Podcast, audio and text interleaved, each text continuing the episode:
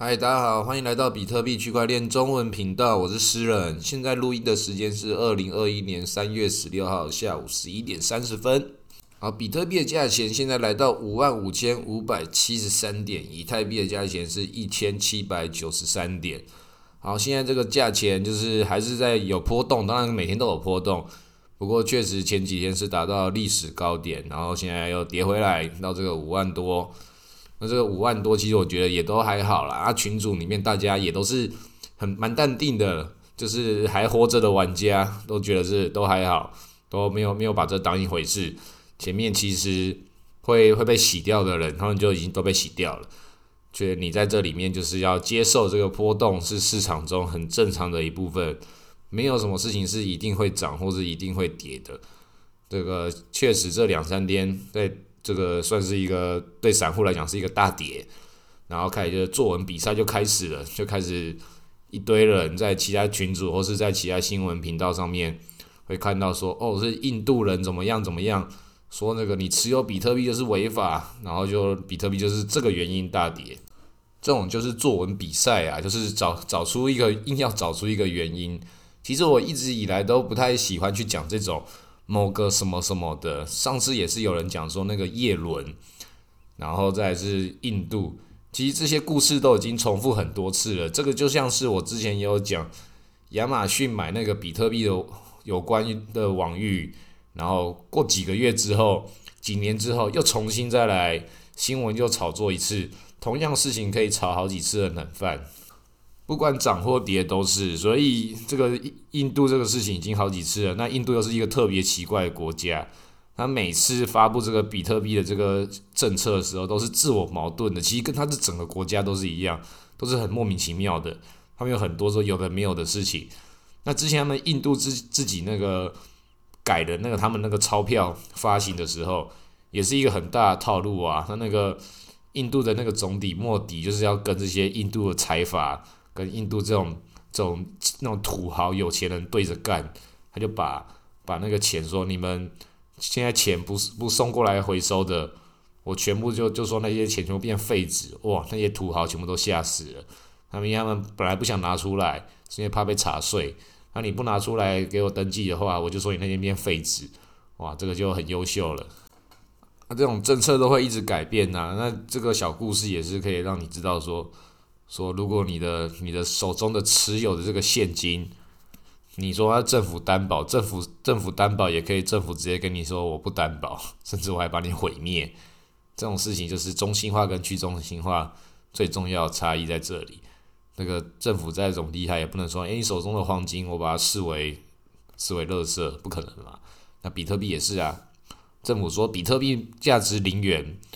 那那比特政府讲这种话的时候，就是没有。当然没有，他没有任何的权利可以让这个事情发生啊。所以那个比特币其实这种东西，还是有些人会偶尔在群组讲说，他那个亲戚朋友啊，讲说，哎，比特币这个政府有承认吗？这些人除了愚蠢之外，也不看电视，因为政府没有承认之外，政府的那个央行的小编也有一直讲到比特币啊，或者在这种其他地方都讲说，那个比特币的未来，政府现在是其实算是相对很友善的态度，他只是不积极而已。政府其实一直没有对比特币这件事情那么的在乎。其实你想嘛，很正常，政府会对这种事情在乎吗？只要你不要给我出乱子就好。每个一定都有公务员的朋友嘛。那公务员的朋友，你问他什么什么政策，他一定觉得哦，我就做好我的工作而已。不要问我这个，我现在下班了。大家都这个样子嘛，谁出来不是讨一口饭吃？所以不用对我们的政府有太多的期待啦，这就是一件很正常的事情。政府永远不可能会。会自己去发明、去推动什么样的技术？他一直以来都是比较站在监管的角度上面，去让这个市场中它有它有自己发展的，这样子也是一件很好的事情。那政府，我们政府当然不管，我现在批评的不是哪一个政党，而是说，就是以我们台湾这个政府它的结构的本能性就是什么？它的本能就是选举啊，这个很正常，我们就就也接受它，我们不要批评它，我们就赚我们的钱，做好我们的事情。要缴税的时候，我们想尽办法去跟他，去就跟跟他好好沟通。然后加密货币就是离离离缴税是要保持一个良好距离的一个状态。那个一不小心闲聊就讲了好多这个政府的事情了。那本来今天这集是要讲这个挖矿的事情，不过这挖矿应该要一个更完整的时间，现在都已经讲了五分钟了。今天这里就专门把这些时事都把它讲一讲好了。那那个今天马斯克他出了一个 NFT，他说 NFT 是有关于 NFT 音乐的 NFT，就是他这种这种有趣的玩家会去表达一种一种黑色幽默，那种歌还不错，蛮有趣的。就 NFT T T T T 那个马斯克马爸爸就是这么的优秀。然后也有另外一个朋友，他也发现另外一个很有趣的 NFT。他就是有一个人，他写了一篇文章，开始讲 NFT 有多糟糕。他觉得这种东西只要复制贴上就可以变成 NFT 啦。然后就有人就把说好，我就把这一篇他的批评变成一个 NFT 来销售。就很多这种已经变成一种很讽刺的这种行为艺术了。然后也有很多这种传统艺术艺术者，也都是会在那边批评这些 NFT，会讲说。我们收藏家，我们艺术家，绝对永远不会承认这种东西是是是代表什么，是是真正的艺术。那这种其实也都是一种很愚蠢的事情，因为你想嘛，就跟那些传统金融的的人认为自己代表了金融界，我们金融界绝对不会承认这种比特币。那我就觉得说，你又是谁？你代表什么金融界？对不对？全世界有多少的更更大型的金融界的？都开始加入比特币了，然后一个只是在金融界有在上班的人，不知道薪水领多少，在讲说我们金融界绝对不支不支不支持不承认比特币，一个人代表金融界，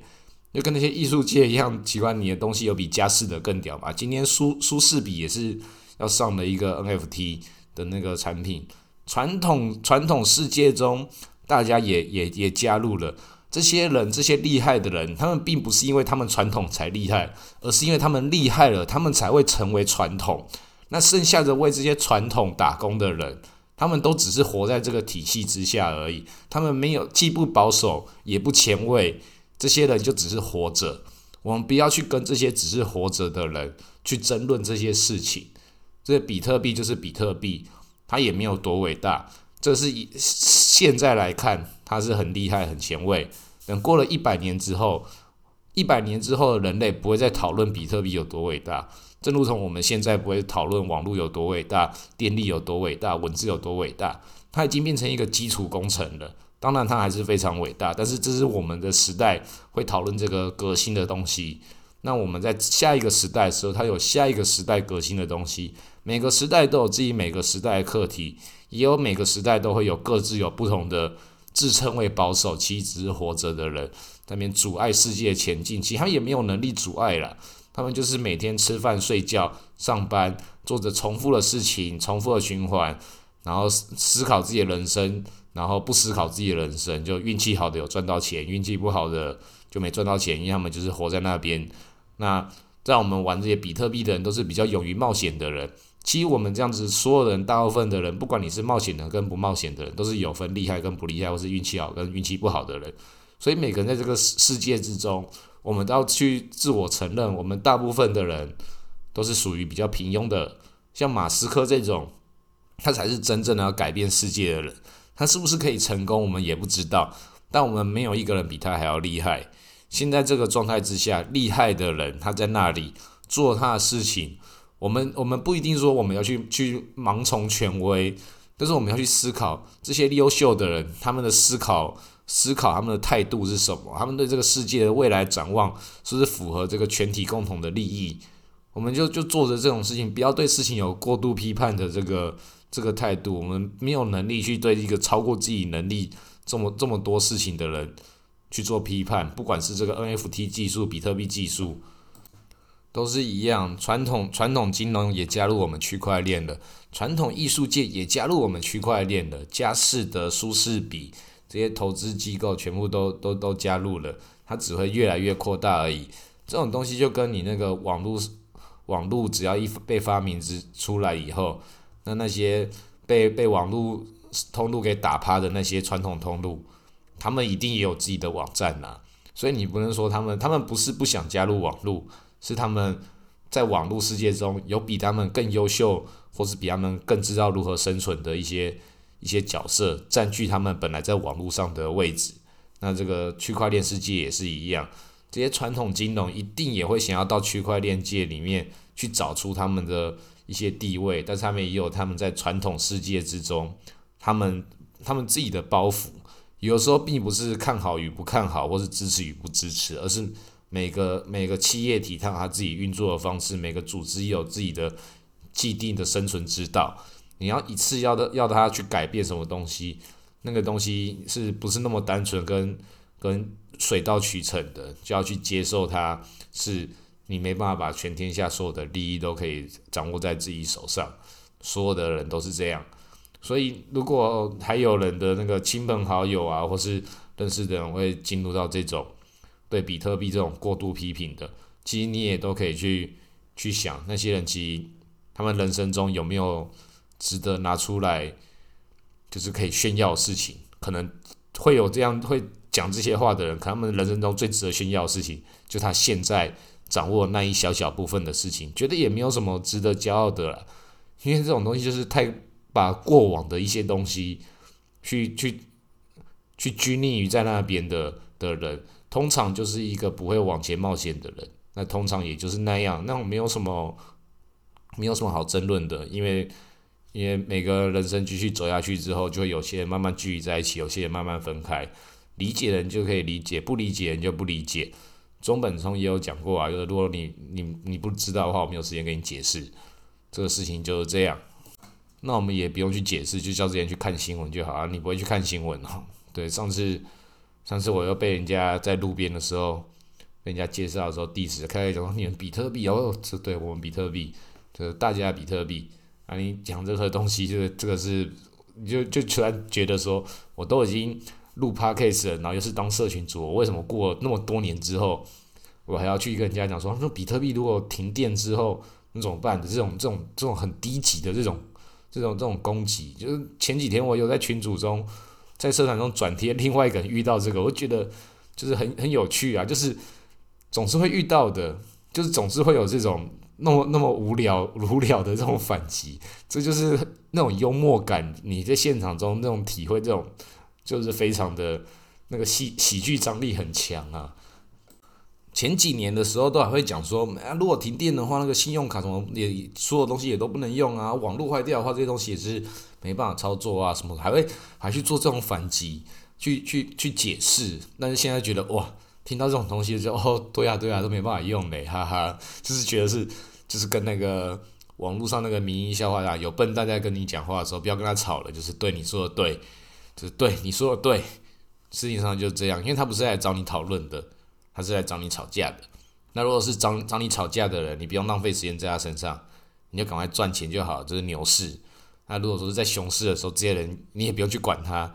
你就如果真的很闲，在熊市真闲到不行的话，那那你要思考一下，你在牛市的时候，现在赶快先赚到钱，不要到熊市的时候闲到去找这些人吵架。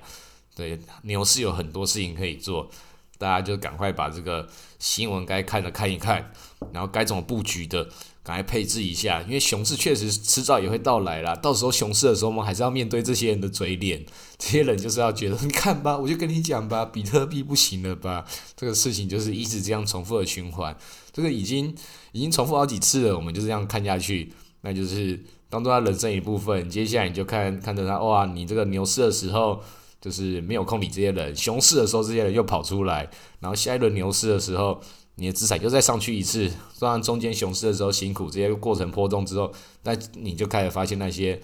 嘴巴很硬的那些人，离着你的世界越来越远。其实就掌控好自己可以掌控的范围就好。这些健康的人际关系跟不健康的人际关系，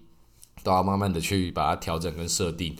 因为赚钱这件事情，它是它是很重要的，但是维持你自己资讯来源的多样性也是很重要的。我也是花了很长一段时间。去去调整，让我自己的生活中不要是只有比特币，因为我也要去找一些他们虽然没有支持比特币，但他们也没有反对比特币的这些人来加入我的生活体系之中。这样的话，我的资讯来源才会比较广一点，不要就是只有